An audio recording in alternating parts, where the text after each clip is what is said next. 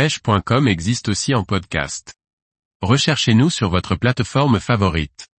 6 conseils pour prendre de belles photos d'un pêcheur avec son poisson. Par Liquid Fishing. Vouloir immortaliser une prise par une belle photo pour en garder un souvenir est tout à fait légitime. Voyons ensemble sur quoi nous devons porter attention pour réussir cette photo. Une belle photo dépend avant tout de son cadrage.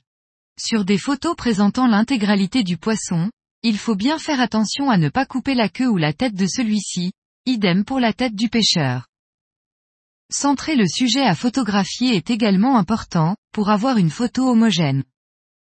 Enfin, il faut prendre la photo à une distance permettant de cadrer le poisson en entier, sans non plus être trop loin, ce qui ferait passer le poisson pour un sujet secondaire.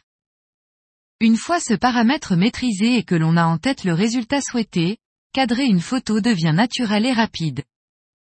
Le contre-jour est le terme utilisé lorsque l'objectif de l'appareil photo fait face au soleil, et que celui-ci éclaire le sujet à photographier par derrière, mettant ainsi sa face dans l'ombre. Pour faire de belles photos, avec un maximum de couleurs, il faut veiller à ce que le soleil soit dans le dos de l'appareil photo, c'est-à-dire dire face au sujet à prendre en photo. Un poisson bien exposé au soleil montre ses belles couleurs. Alors que s'il est dans l'ombre, la photo paraît terne et les belles couleurs du poisson ne sont pas mises en valeur. De plus, pour compenser ce manque de lumière, l'appareil va augmenter son temps d'exposition ou, et monter dans les ISO, ce qui risque de faire apparaître du bruit, bien visible sur la photo ci-dessous. La mise au point, c'est-à-dire le bon positionnement de l'optique de l'appareil pour que la photo soit nette, est essentielle. Ce réglage peut être manuel ou automatique, dans ce cas, cette fonction s'appelle l'autofocus. Avec la plupart des appareils, pour régler la netteté de la photo sur un endroit précis, il faut appuyer à mi-course sur le déclencheur ou sélectionner sur l'écran la zone choisie. Avant de déclencher la prise de la photo, il faut s'assurer que la mise au point est faite sur le sujet que l'on désire.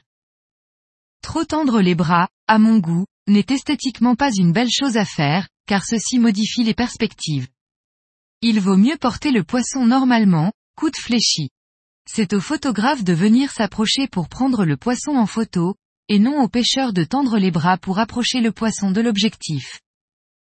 Ce point serait à traiter un peu du cas par cas, car pour un très petit poisson, il est justifié de le mettre en avant, même si une photo de celui-ci, qui repose dans le creux d'une main ou sur le bord de l'eau est tout aussi belle. Quoi qu'il en soit, rien n'empêche de faire des gros plans de certaines parties du poisson pour les mettre en valeur. Lorsque l'on tient un poisson, il faut systématiquement le faire les mains mouillées pour protéger son mucus. Il faut positionner les mains au-dessous de lui, pour les rendre le moins visibles, ou du moins, qu'elles ne cachent pas le poisson. Une main qui cache la tête ou le corps du poisson gâche vite une photo. Enfin, même si un pêcheur respectueux de sa prise fait tout son possible pour ne pas sortir un poisson de l'eau, et surtout ne pas le mettre au contact du sol.